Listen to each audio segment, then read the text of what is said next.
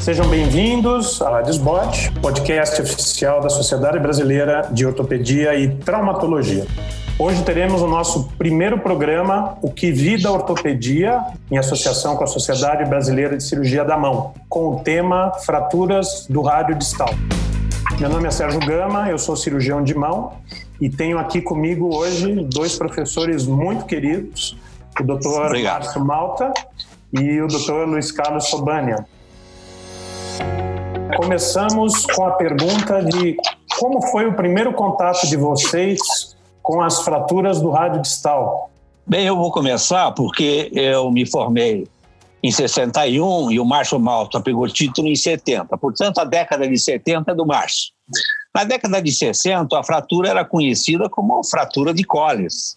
Não era da extremidade, apesar de que o Colles, quando escreveu, ele escreveu fratura da extremidade carpal do rádio. O trabalho escrito dele foi esse, fratura da extremidade carpal do rádio, que é bem de acordo com o que nós pensamos hoje. Então não está desatualizado na década de 1840. Né? E ele descreveu essa fratura praticamente sem raio-x, sem nada. Essa fratura eu entrei em contato antes de me formar, porque os dois últimos anos de formatura eu já estava na ortopedia. E aí nós começamos, e o principal livro da época era o livro de cine, cinesiopatologia. Você tinha que entender o mecanismo do trauma para poder reduzir, que o tratamento das fraturas era essencialmente conservador. Né? E tinha o, o, o, Charles, o livro lá dele, de tratamento conservador das fraturas. Né? Então, era conservador. Então, você sabia que a extremidade distal do rádio, você cai com, com o punho é, em extensão. Caindo com o punho em extensão, há a fratura, no momento que há a fratura, você larga o, o corpo e, portanto, a, a mão fica para trás e vai para a supinação. Então, era uma fratura em extensão e supinação e a nossa manobra tinha que ser em pronação e flexão, né? Então era o tempo de redução das fraturas, né? Então praticamente a gente reduzia todas as fraturas, só com o cuidado de não deixar fletir mais de 30 graus. Quando passava dos 30 graus, nós tínhamos algum problema e aí passava a aceitar alguma deformidade, porque você não conseguia deixar o punho em tanta flexão, que era prejudicial para a coisa assim. Né? Eu tenho a impressão que esse período, principalmente, foi de redução das fraturas. E era comum, era e era uma fratura de muito mais baixa energia. Eu não me lembro de fraturas articulares. A minha lembrança é de fratura reduzível, né? Era de redução da fratura, né? Ninguém pensava em operar uma fratura do rádio, né? Isso não, não era aceitável, não necessitava de operar e os resultados eram razoáveis. Eu tenho visto pacientes que eu reduzi fratura aos 20 anos de idade e 40 anos depois eu estou vendo eles os 60 e são relativamente bem, lógico, não vi todos, né? Mas era um tratamento conservador, complicado, porque você ficava com uma imobilização gessada braquio-antebraquial, flexão do cotovelo, pronação do antebraço e flexão do punho, não mais do que 30 graus. Essa era a orientação básica dos meus professores. Eu acho que é mais ou menos essa década a gente tratou assim, não tinha grandes problemas não, né? Eu acho que eu não tinha muitos problemas por falta de energia no trauma, né? Era uma queda para frente, era uma queda andando, né? Então, eu acho que o, o, o Márcio entra um pouquinho mais, já na década de 70, que ele já teve um pouquinho mais de auxílio para poder tratar essas fraturas, né, Márcio? Não é isso? É, é, na verdade é o seguinte, né? Você falou da década de 60, me deu a década de 70, mas no início da década de 70, quer dizer, eu terminei minha residência em 72. É. Eu sou da primeira turma de prova, que fez prova de residência médica, né? Eu sou da primeira turma de residência que fez prova. E não tinha tomografia, né? Não, não. Não tinha tomografia, então era radiografia. Então, vou dizer assim, aí eu não me lembro de ter fratura articular, também não me lembro, talvez a gente não visse, né? Porque você não tinha tomografia, só tinha radiografia. É. Então, você ver uma fratura articular tinha que ser com um traço grande, né? com um desvio grande, porque um traço menor você não via, não é? E, e, na verdade, é o seguinte: o livro que eu estudei nessa época era o livro do Watson Jones, Fraturas e Isso. Lesões Articulares. Né? No livro do Watson Jones, você vê a manobra que o Sobani falou de reduzir aí. Ele era um dos que defendia imobilizar só uma luva gessada.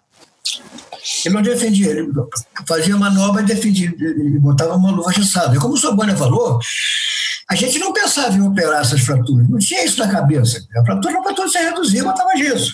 Você operava uma fratura de, do terçal do rádio, como Sobânia também, quer dizer, o, o, último ano, os dois últimos anos da faculdade, a gente já estava já ligado na ortopedia. e aí mais os dois de residência já eram quatro anos. Então, a fratura de coisa você reduzia, ela botava um gesso. A discussão era bota um gesso axilo palmar ou bota só uma luva. Isso era que as pessoas discutiam, né? E... Então era uma época de muito maior tolerância aos encurtamentos e aos desvios residuais, né? Mas eles eram não, menores. Era. Eles eram muito não, menores. Não, a redução era boa. Né? Porque o que o Sobania falou ali, o que, o, que, o, que, o que impacta nisso muito é a energia do trauma. A energia do trauma. Era porque caía de bicicleta, ninguém andava de motocicleta. É. Motocicleta era coisa para se divertir. Ninguém andava de motocicleta, andava de Fusca. A bater de Fusca a 80 km por hora, você hoje bate a 160. Verdade, Entendeu? verdade. Então, de Gordini. É. é, andava de Dolfine, Gordini, quer dizer, a energia do trauma era muito baixa. Uhum. Então, porque se, se, tinha muita sequela, não tinha, não. Não tinha, não. porque as fraturas eram completamente diferentes das fraturas de hoje. Né? Então, uhum. o que que mudou? O mundo mudou, né? O mundo mudou. E junto com o mundo, mudou tudo. A energia do trauma, mudou o tipo de veículo que você usa. É certo? Apareceu a tomografia para você poder ver mais do que você via no passado, né? E aí as coisas foram aumentando. Eu acho que o que aconteceu basicamente foi isso. Já para frente da década de 70, já chegando nos anos 80, aí a coisa já começou a ter uma evolução maior. Você já tinha tomografia, que quando apareceu tomografia computadorizada, era para fazer do crânio. Você fazia tomografia de fratura. Isso é depois. Né? Depois que passou a surgir fratura com tomografia. Tomografia era para o meu crânio. Aí, quando chegou na década de 80, aí sim, aí a coisa piorou um pouco, porque aí começou a aumentar a energia do trauma, aí você passou a ter mais recurso de imagem, sim. e aí você começou mais ver as fraturas que realmente a energia do trauma aumentou, o desvio aumentou. A, não, mas eu... E aí você começou a ter que usar outro recurso, né? Sim, vocês viveram todas essas fases da fratura do radiostal, né? essas fases de tratamento. Comentem um pouco sobre isso. Nós passamos é, por várias, é. por várias, né, por vários ciclos aí de tratamento, né? É, eu acho Até que chegar nas placas bloqueadas hoje. Não, ainda não, ainda não. Aí chegou na década, final da década de 60 para 70, teve o fio de Kirchner. E nós, com o fio de Kirchner, resolvemos aquelas fraturas que nós tínhamos que imobilizar em muita flexão, não podia deixar. Então, o que se passou? Passou a que você poderia colocar um fio de Kirchner, praticamente, praticamente percutâneo, portanto, com os clássicos perfuradores Black Deck da época, não sei qual que era, e você fixava. Manual também. Fixa... Fabricador manual também.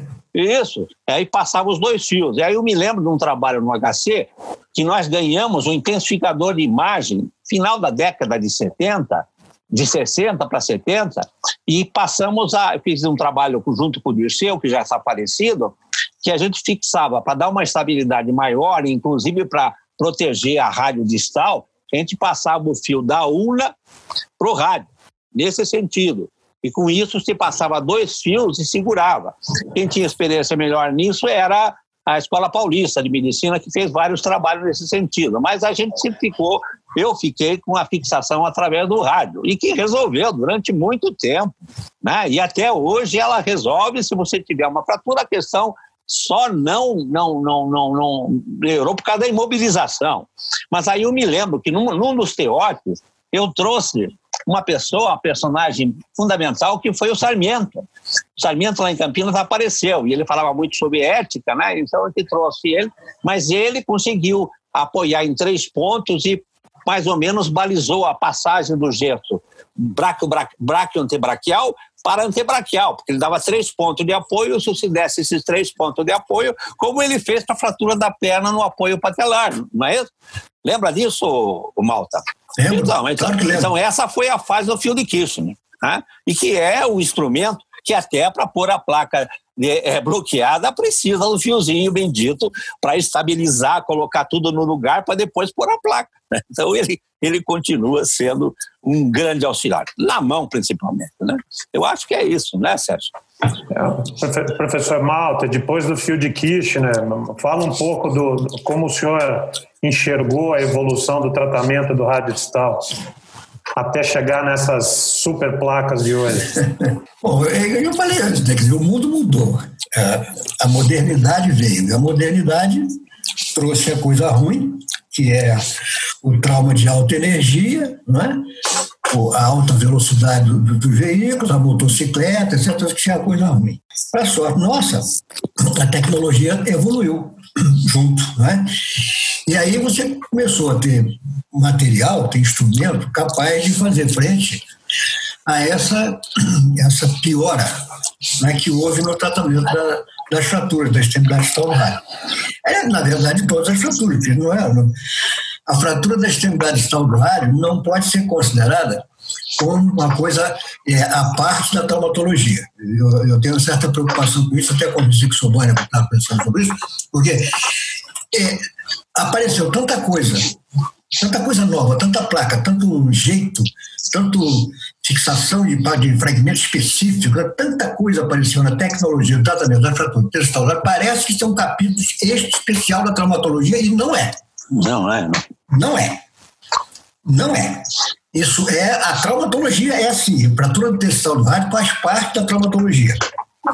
Essa fratura não pode ser considerada fratura do especialista. Essa fratura é uma fratura do traumatologista. É do especialista também, mas não é, essa fratura não é para ser tratada só por cirurgião de mão. Essa fratura, o traumatologista tem que assumir ela, como assume tudo. Entendeu? Eles, ah, então, eles abandonaram a fratura. Então eu vejo assim, a evolução tecnológica que nos permitiu ter hoje a mão da gente placa com parafuso bloqueado, é, instrumento, é, ferramenta para fazer fixação de fragmento específico, você ter a, a, a, melhora da imagem, como você ter. Tudo isso agrega muito, tudo isso é ótimo, isso beneficia mas é preciso levar em consideração que nem todo traumatologista, nem todo tem acesso a essas coisas. Não se pode esquecer que existem métodos alternativos de tratar a fratura rádio para quem não tem placa bloqueada, para quem não tem fragmentação de fragmento específico. Tem que levar isso em consideração. O colega que está lá na Universidade do Interior, que trabalha para o SUS, ele não tem essa placa.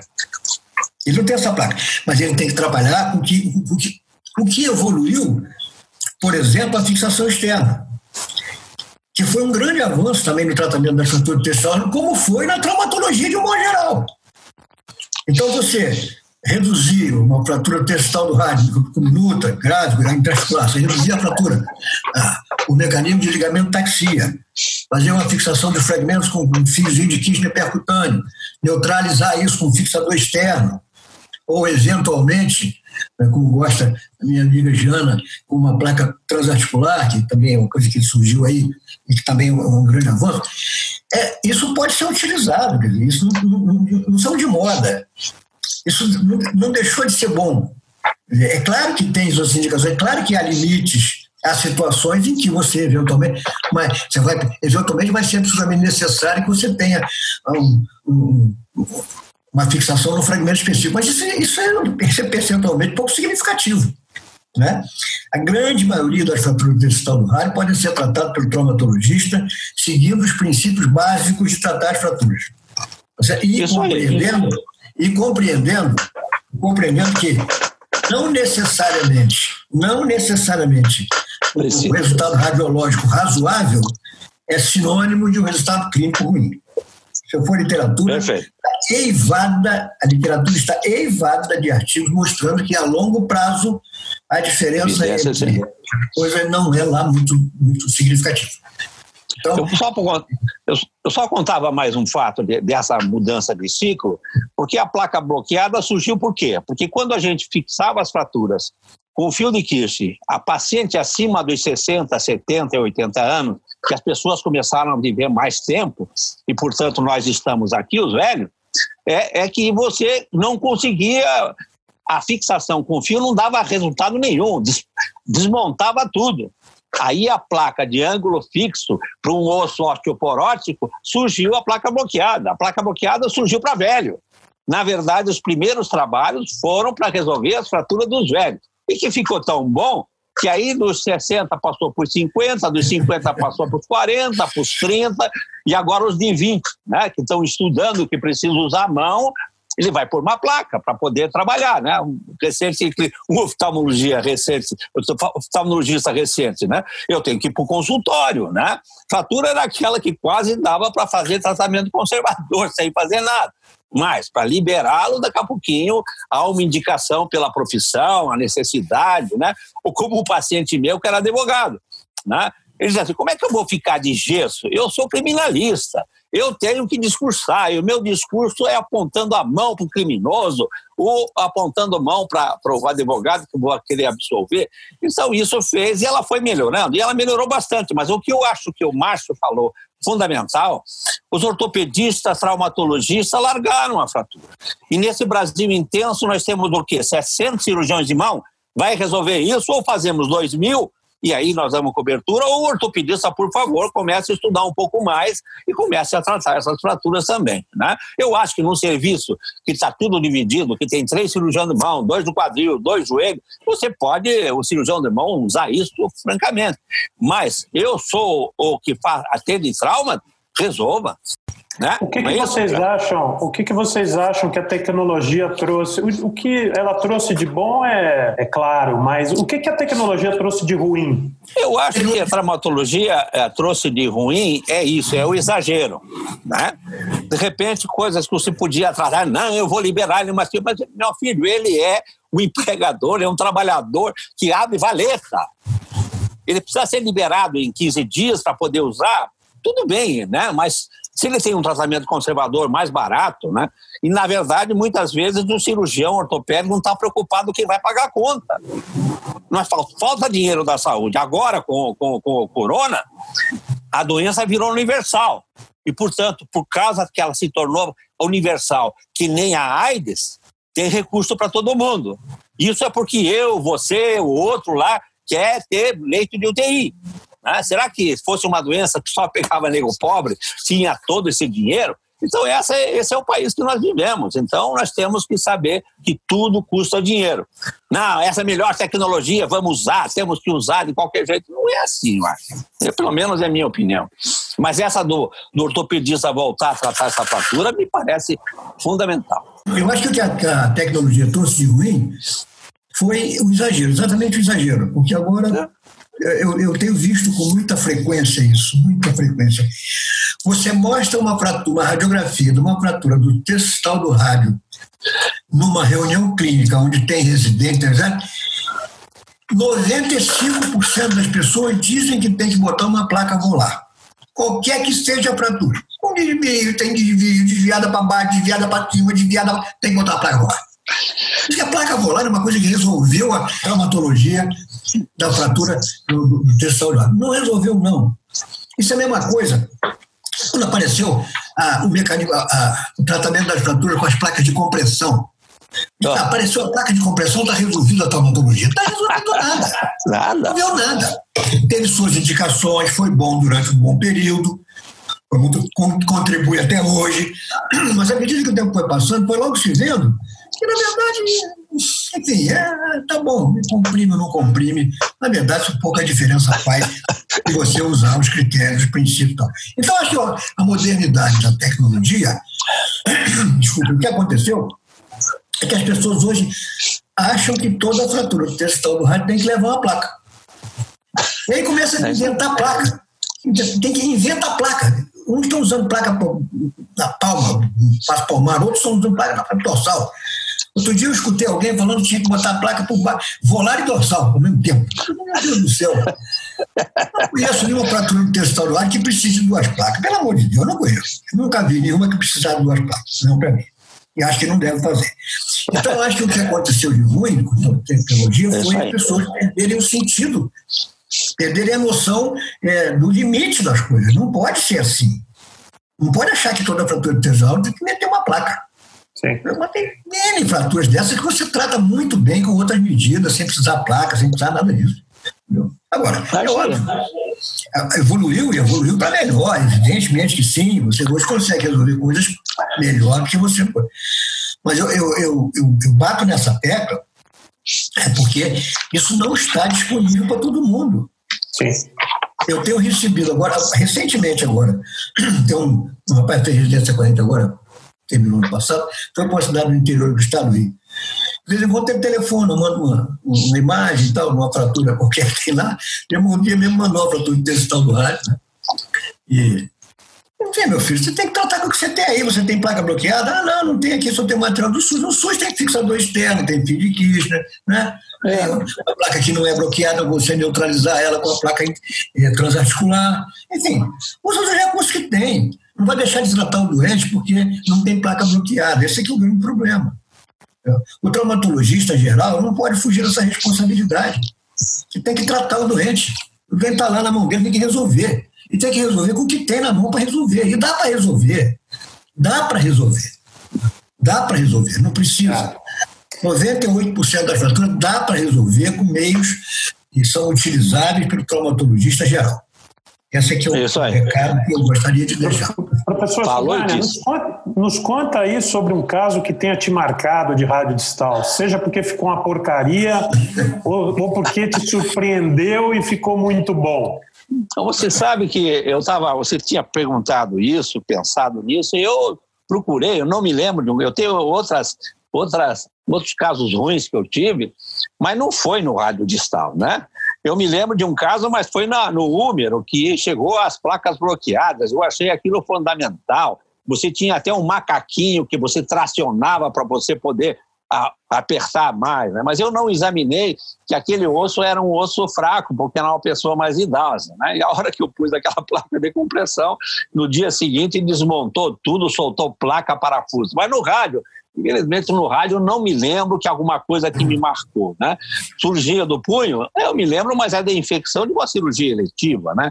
E a pior complicação que eu, ortopedista, considero um desastre é a infecção pós-operatória. Né? Infecção óssea pós-operatória é um desastre e se você não casar com esse paciente muito bem, levar ele para casa, cuidar dele, você pode ter problemas bastante sérios. Mas não, tenho, não lembro Vê se o Márcio se lembra de um caso ruim, não. Eu acho que o, o, o, o cirurgião da mão é, é, é, é um cirurgião próprio para resolver complicações dessa fratura. Né? Essas fraturas não tratadas podem fazer compressão nervosa, essas fraturas maltratadas, e, e aí, aí é um lugar de uma osteotomia adequada para poder corrigir e voltar às condições. As dificuldades quando você tem a radiodistal envolvida, aí você tem algumas condições que eu acho que o cirurgião de mão tem assim. Mas na fratura habitual do rádio, eu acho que o ortopedista também tinha que fazer mais coisas do que simplesmente ficar operando o fêmur. Você opera fêmur, colo de fêmur, tíbia, tornozelo, pé, e essas coisas não consegue, ombro, e não consegue operar uma, resolver uma fratura do rádio, eu acho que fica Sim. mais por aí. Mas não me lembro de complicação grave, não. Não me lembro caso ruim. Procurei. Seu pior, seu pior caso, professor Márcio? Meu pior caso? É. A pior complicação que eu já tive na fratura testal do rádio é a maldita da dor ah, regional complexa. Essa é a maldita. Essa aí eu tive Sudec? mais de uma vez. Sudec? Que a gente chamava de atrofia óssea de Sudec, né? É. hoje chama ah, isso, é, isso é da dor regional complexa. Isso. Isso aí foi a Era pior coisa que já me aconteceu em fratura testal do rádio foi isso. Mais nos casos com fixador ou... Não, não, não, não, fixador. Não, tratado, não me lembro, tratado com gesso aconteceu, tratado com placa aconteceu, é, vi no serviço mais de uma vez isso acontecer. Isso é uma complicação desastrada, né, muito ruim, né, você não sabe o que, você faz, é uma coisa horrível. Eu, é, a pior complicação que eu tive é, em casos meus, em casos que eu acompanhei assim, é, foi distrofia simpático reflexo. Há pouco tempo atrás é, tratei, uma, uma, tratei uma sequela de um cara, mas que não era meu, era de fora, com infecção, como disse trombone, que é uma coisa horrível, né? E que deu muito trabalho para curar e tal. Mas é, é, é, o medo que eu tenho quando eu trato qualquer fratura ar é uma maldita da. É, e, e depende de uma fisioterapia precoce, mobilização precoce. Né? Eu tenho medo, mais medo, mais tive de complicação foi isso aí.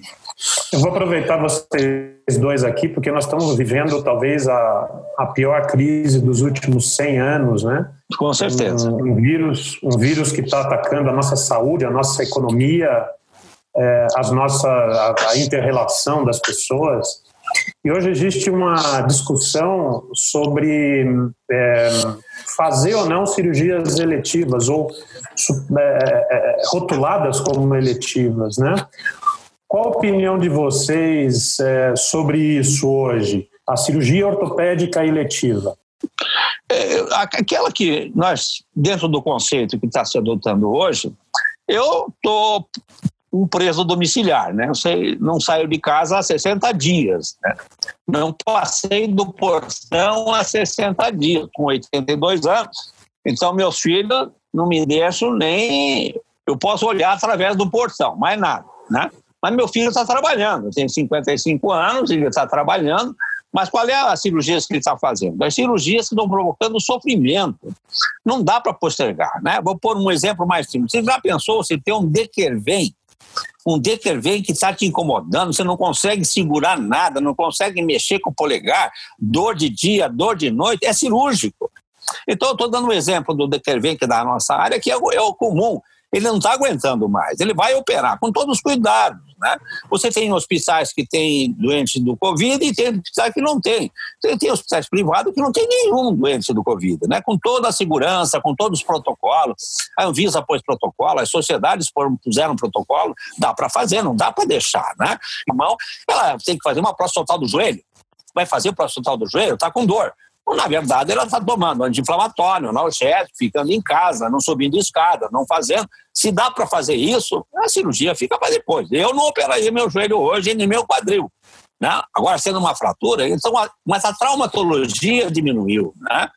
Os carros não estão na rua na minha cidade assim. Então, o trauma, praticamente, o hospital onde a, a Gina trabalha, que é o Cajuru, botou teve o maior número de casos, porque os outros dois hospitais estão atendendo Covid. Né? Então, a emergência joga para lá.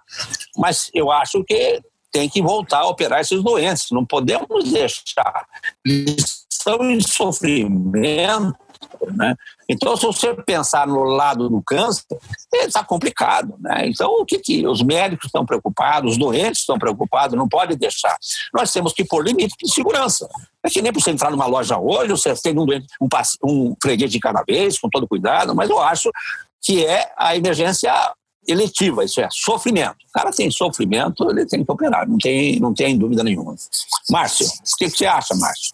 Não tem praticamente nada a acrescentar isso aí, porque no momento assim, por exemplo, a cirurgia oncológica, né? Você tem uma senhora que está fazendo quimioterapia para tratar um câncer de mama e para depois fazer a operação, para depois ser operada. Se você não operar depois que ela acabou a quimioterapia, o câncer volta, né?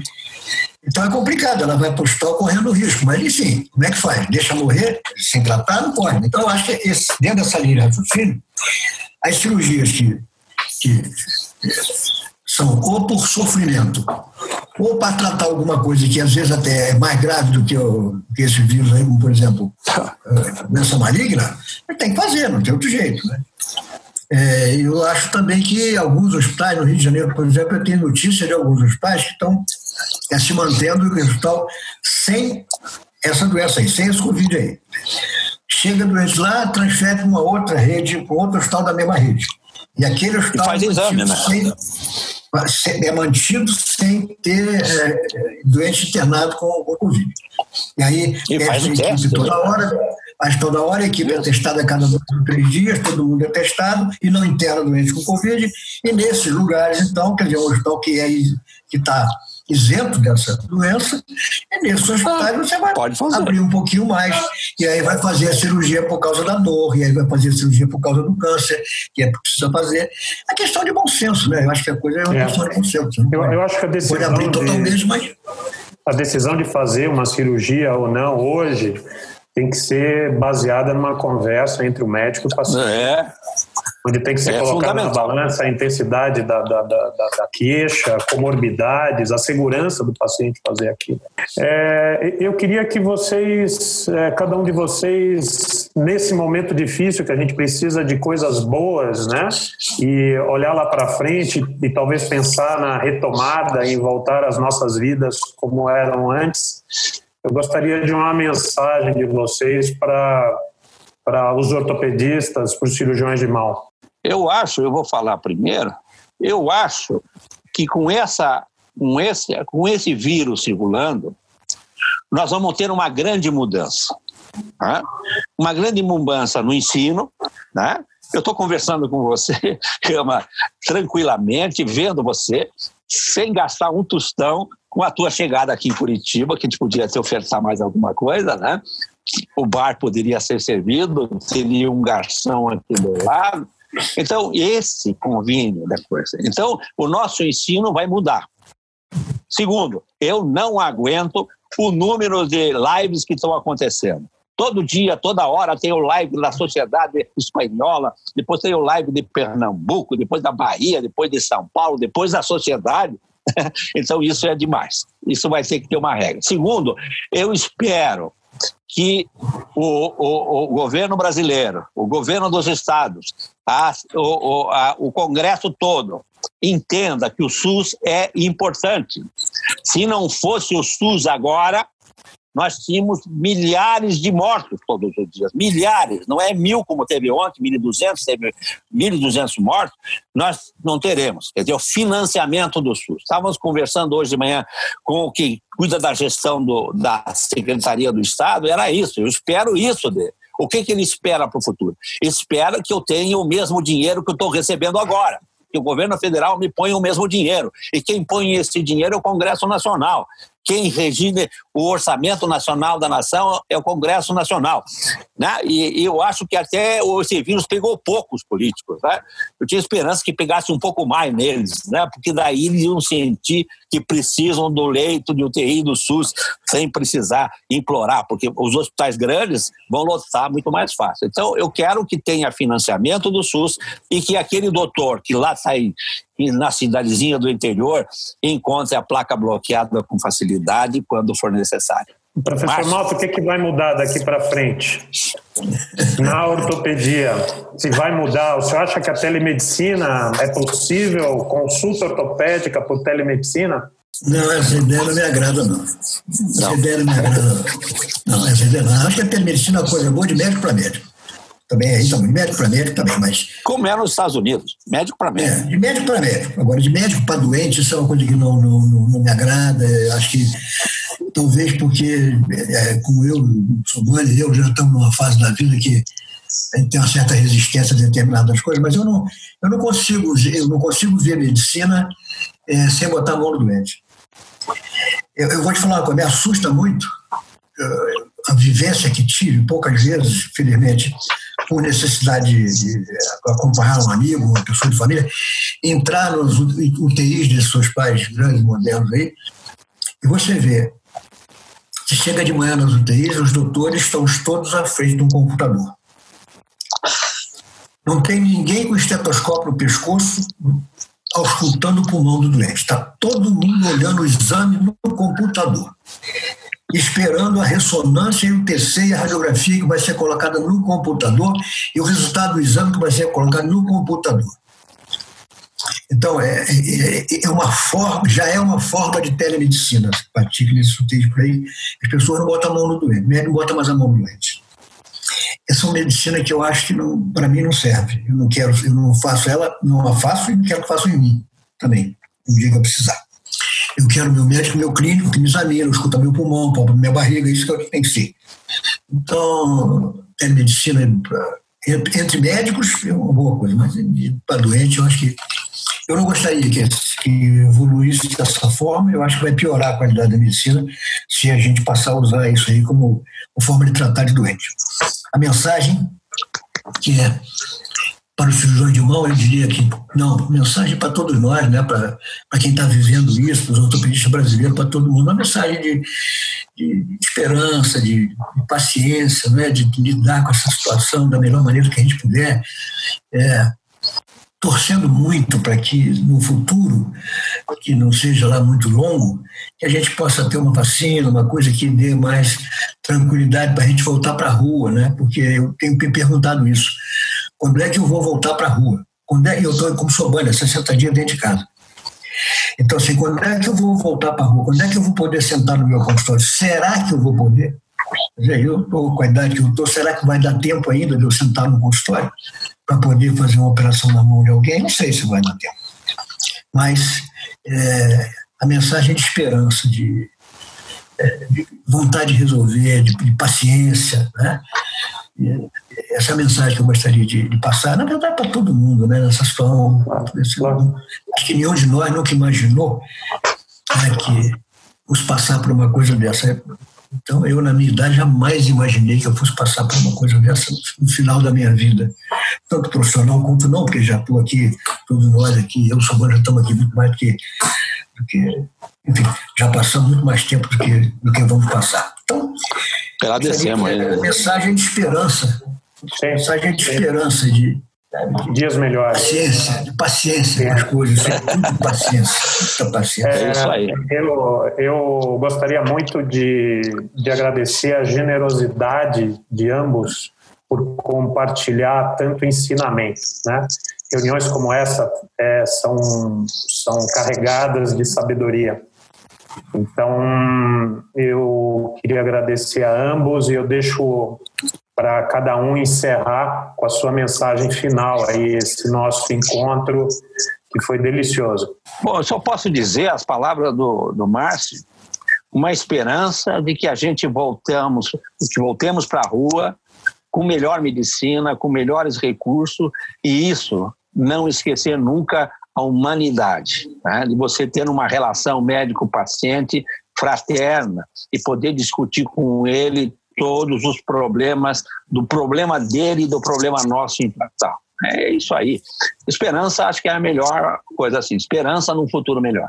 Eu, quando a Jana me, me contactou, me pediu para participar, me convidou para participar, me convidou para participar disso aqui, é, eu aceitei imediatamente, porque eu estou sempre disposto a colaborar com aquilo que eu puder colaborar. Vez de achar que eu posso ter alguma colaboração, que a minha presença, de, de alguma forma, possa colaborar, seja ela com o que for, eu estou sempre à disposição puder fazer o meu alcance. Então, também agradeço muito a oportunidade de ter participado aqui desse bate-papo entre nós. Fiquei muito contente de poder fazer isso e espero que a gente possa ter alguma contribuição. Né? Muito Maravilhoso. Maravilhoso. Com certeza deram, com certeza deram e foi uma alegria ter participado disso. Você acabou de ouvir mais um episódio da Rádio Spot, podcast oficial da Sociedade Brasileira de Ortopedia e Traumatologia. Todas as edições vão estar disponíveis no site www.sbot.org.br e também nas principais plataformas de streaming. Nos vemos no próximo episódio e até lá.